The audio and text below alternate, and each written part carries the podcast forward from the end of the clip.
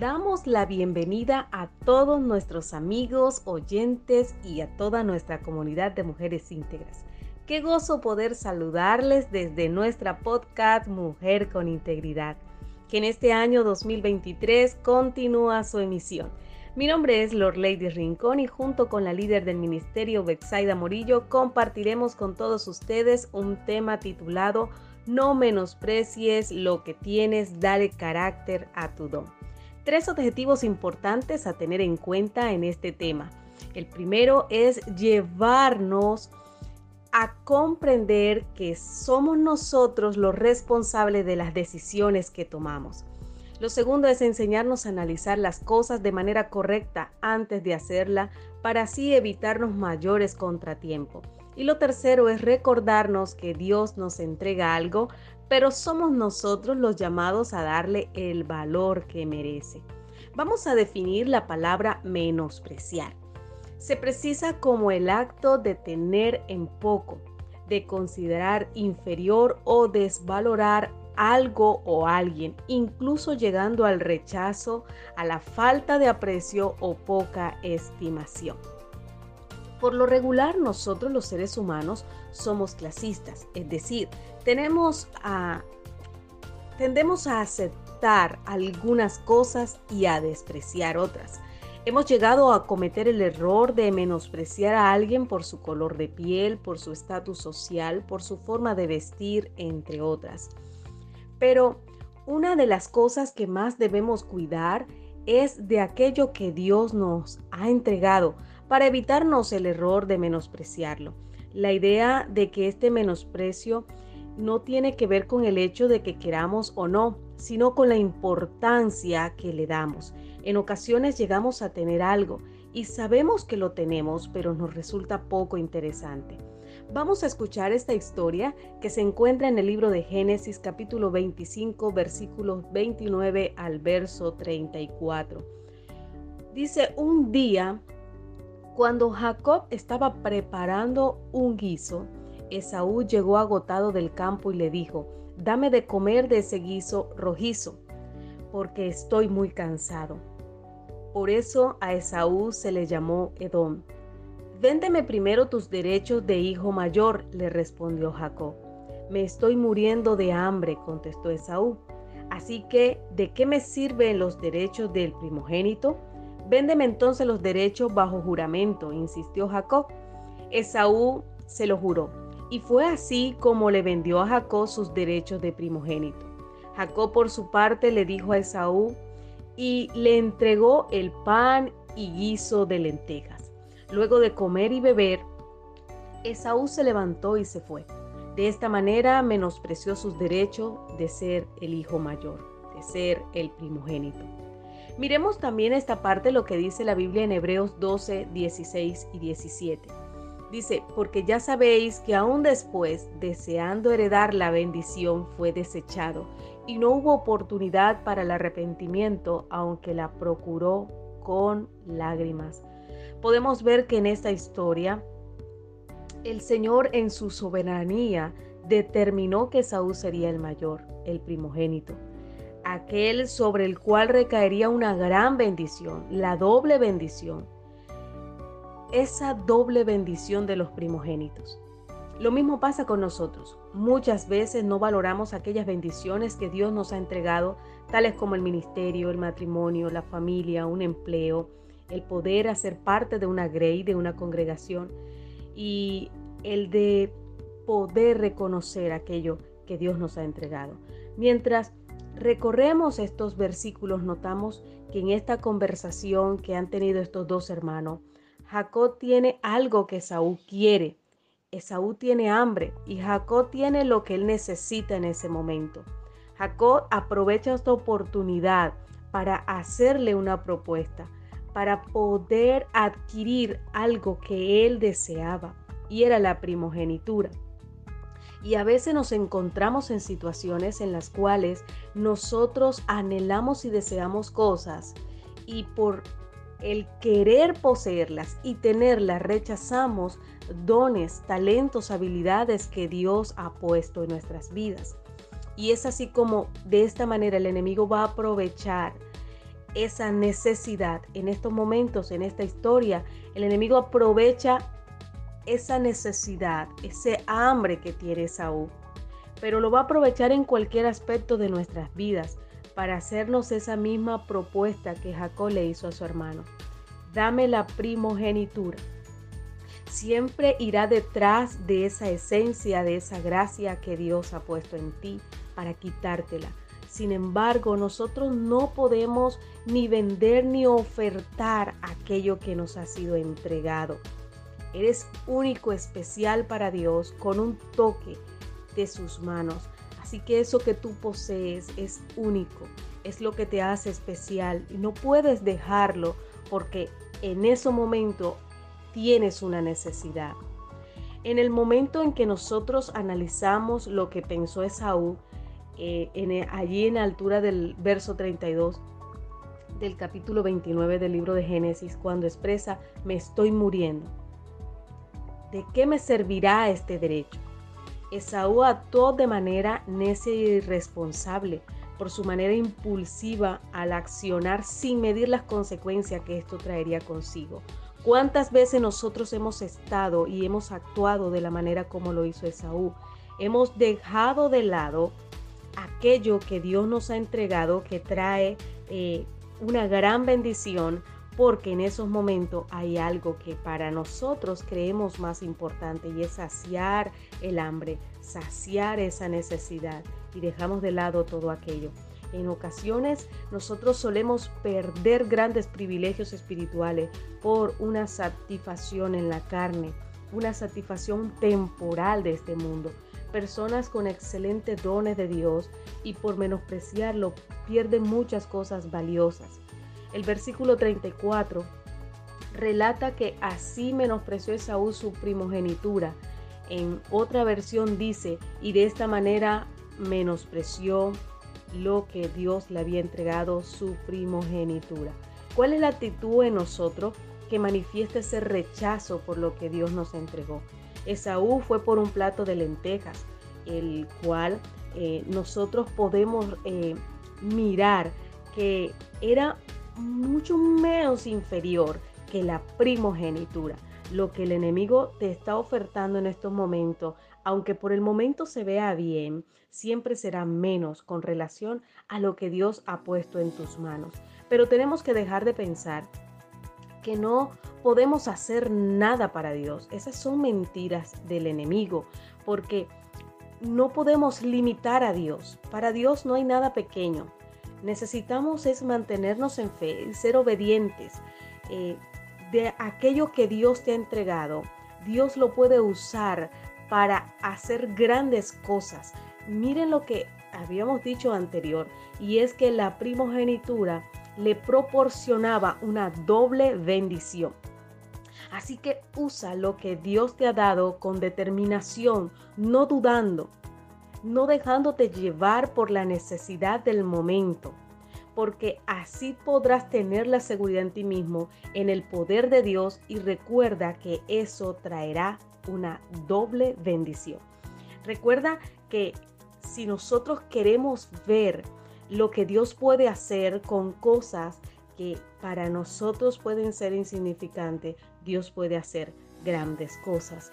Moisés creía que Dios no podía hacer grandes cosas con él, con ese don que Dios le había entregado, pero vemos que Moisés guió a un pueblo, hizo prodigios, milagros, dio agua, abrió el mar rojo. Imagina todo lo que puedes hacer para la gloria de Dios con lo que tienes en la mano.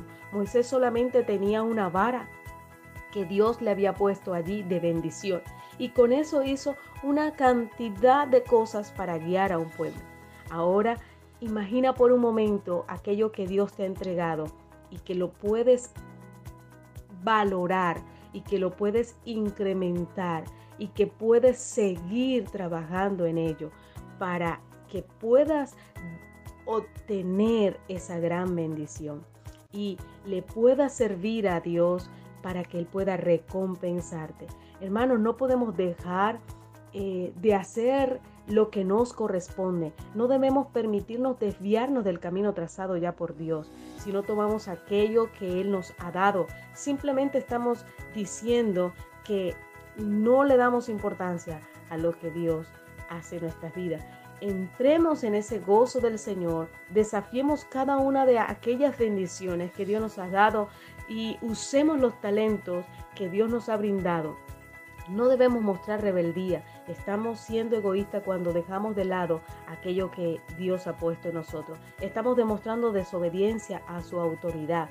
Lo que cada uno debe hacer es explotar sus talentos, no enterrarlos y olvidarlos. No debemos demostrar miedo ni temor, sino fortaleza y templanza. Cumple hoy con la voluntad de Dios y recibe las bendiciones que están esperando ser tomadas por ti. Decide ahora y sé un buen siervo fiel. Dios te bendiga, Dios te guarde. A continuación, nuestra líder Bexaida con la segunda parte de nuestro estudio. No menosprecies lo que tienes y dale carácter a tu don.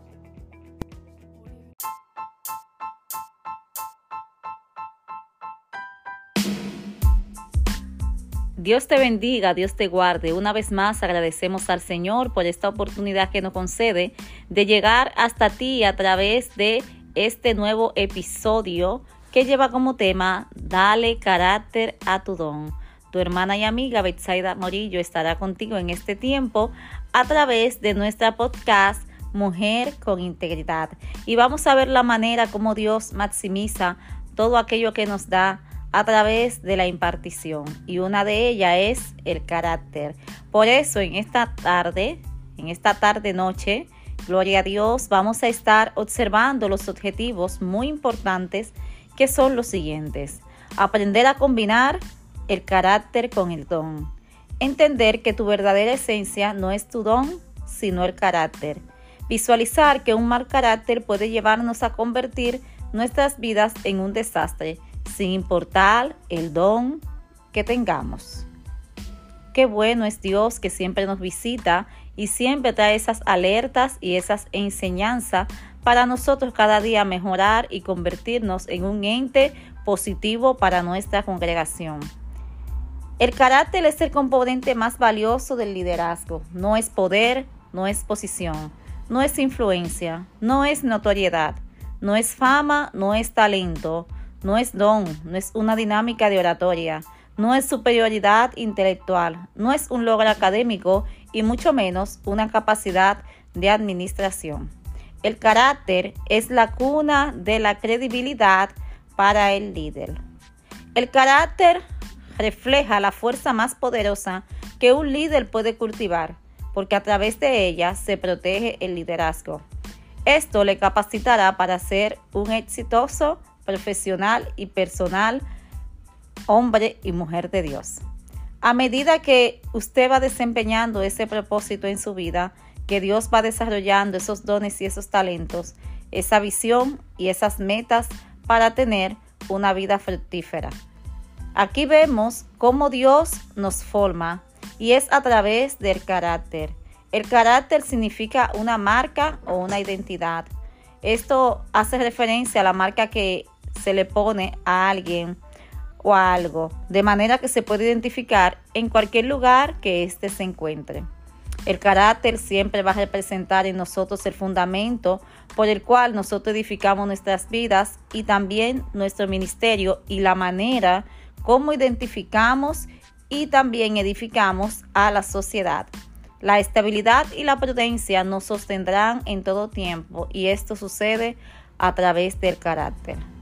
Como ya sabemos, el don es una habilidad sobrenatural dada por Dios, que todo seguidor posee, con el propósito, siempre con el propósito de edificar la iglesia de Cristo. Esta etimología de la palabra don viene del, del griego que se traduce carisma, significa milagro, dádiva, gracia. El don es una de las palabras con la cual nos identificamos en gran manera en nuestra vida como cristianos. De hecho, esta manera implícita en la Biblia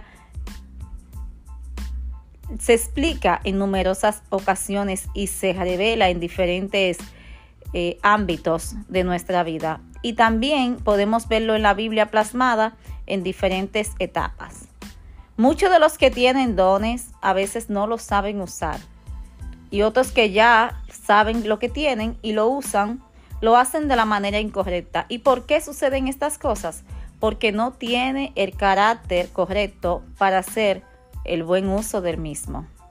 Muchos de los que tienen dones muchas veces se equivocan al tomar ciertas decisiones o actuar de diferentes maneras, pero todo esto es por el carácter. Vamos a ver qué nos dice Proverbios 18, 16. Dice la palabra que la dádiva del hombre le ensancha el camino y le lleva delante de los grandes. La dádiva del hombre le ensancha el camino y le lleva delante de los grandes. Es decir, que el don, regalo, la capacidad es una dádiva de parte de Dios. Ese don que nosotros tenemos es lo que nos ensancha, es lo que nos abre puerta, es lo que nos lleva y nos sienta con los príncipes, es decir, con personas importantes. El don siempre, todo ser humano que haga uso de él, le va a abrir las puertas, sin importar el lugar donde se encuentre. El carácter hace que este don mantenga las puertas abiertas. Es por esta razón que lo más importante que poseemos no es el don, sino, sino es el carácter. Como le dije al principio, hay personas que saben ya que tienen el don y lo usan, pero lo usan de la manera incorrecta. ¿Por qué? Porque no tienen el carácter para su desempeño. De nada nos servirá llegar a grandes lugares por medio del don que tenemos si a final de cuentas nuestra falta de carácter nos moverá de allí en cualquier momento. Uno de los grandes peligros que corremos en la vida cristiana es vivirla de manera ordinaria, despreciando nuestro llamamiento.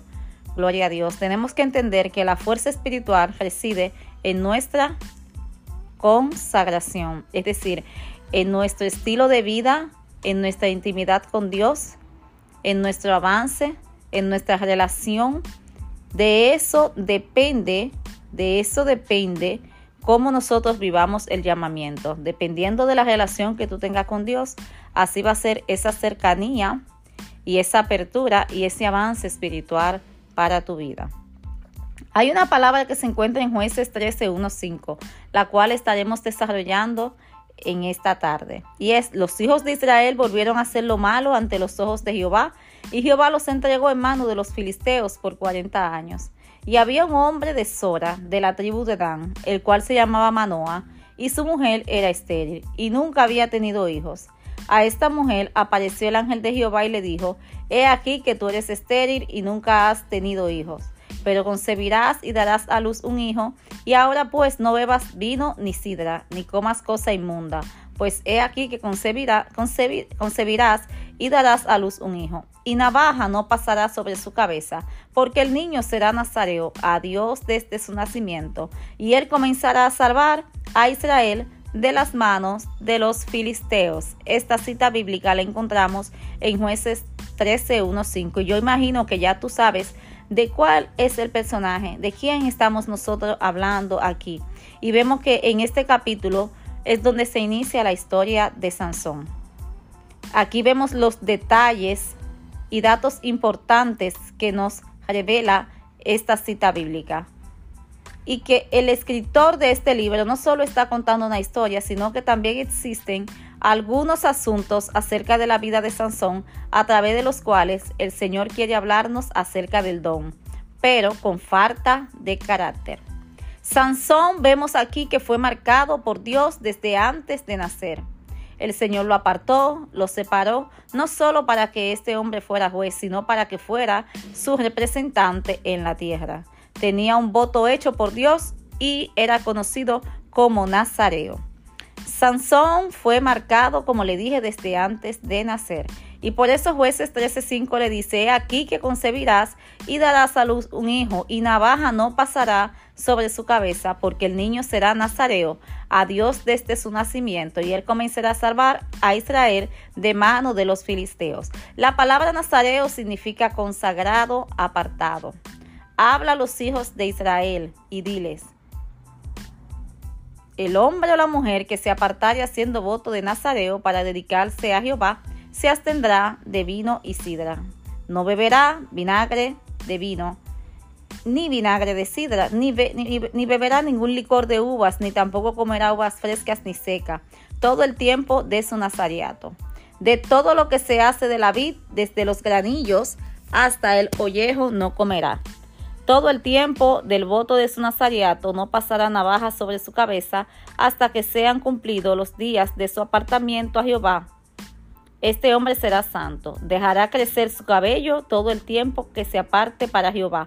No se acercará a persona muerta, ni aun por su padre, ni por su madre, ni por su hermano, ni por su hermana podrá contaminarse cuando mueran, porque la consagración de su Dios tiene sobre su cabeza. Todo el tiempo de su nazariato será santo para Jehová. Y aquí vemos cómo esta cita bíblica expresa que Sansón no era un hombre común y corriente como otro cualquiera. Lo mismo pasa con todo lo que hemos sido marcado, al igual que Sansón. Dios de alguna manera te ha llamado y te ha exigido ese tipo de consagración. Te ha apartado desde el vientre de tu madre, te ha entregado dones especiales para el servicio de la obra del Señor en la tierra. Todos hemos sido llamados para tales fines. Y podemos ver que dentro de las habilidades que Dios le dio a Sansón, la palabra de Dios nos dicen jueces 15, 5, que este hombre era tan fuerte, nos revela cómo era su fortaleza, que mató a mil hombres con una quijada de asnos. Cuando leemos a jueces 16.3, dice que era tan fuerte que tomó las puertas de la ciudad de Gaza con sus pilares y sus cerrojos y las subió al monte. Era digno de notar que la fuerza de Sansón no era algo natural, era digno de notar que la fuerza de Sansón venía del Señor. Era un regalo, era una dádiva, era un don. Era un poder otorgado por Dios, al igual que los dones que tenemos nosotros, todos. Porque todos, Dios en todos nosotros ha depositado un lindo regalo, un talento, un don. Por lo tanto, no podemos usarlo a nuestra manera, no podemos usarlo a nuestro antojo. Debemos aprender que los dones y los talentos deben tener una buena administración y que deben de ser usados a la manera de Cristo. Cuando leemos a jueces 14.8, empezamos a ver el descenso de este hombre, Sansón, por falta de carácter. Sansón comenzó a violar algunas leyes del Nazareato. Por ejemplo, no podía tocar cadáveres. Y esto lo hizo en jueces 14.8. También vemos en jueces 14.10, el banquete oficial descrito aquí, que era literalmente un banquete de borrachera. Primero, un nazareo se debía tener de vino y sidra, y aunque las escrituras no registran que él haya bebido alguna de estas cosas, todos sabemos y reconocemos y entendemos que este hombre estaba muy expuesto a la tentación. Dios nos va a indicar a nosotros dónde ir y también nos va a indicar dónde no ir.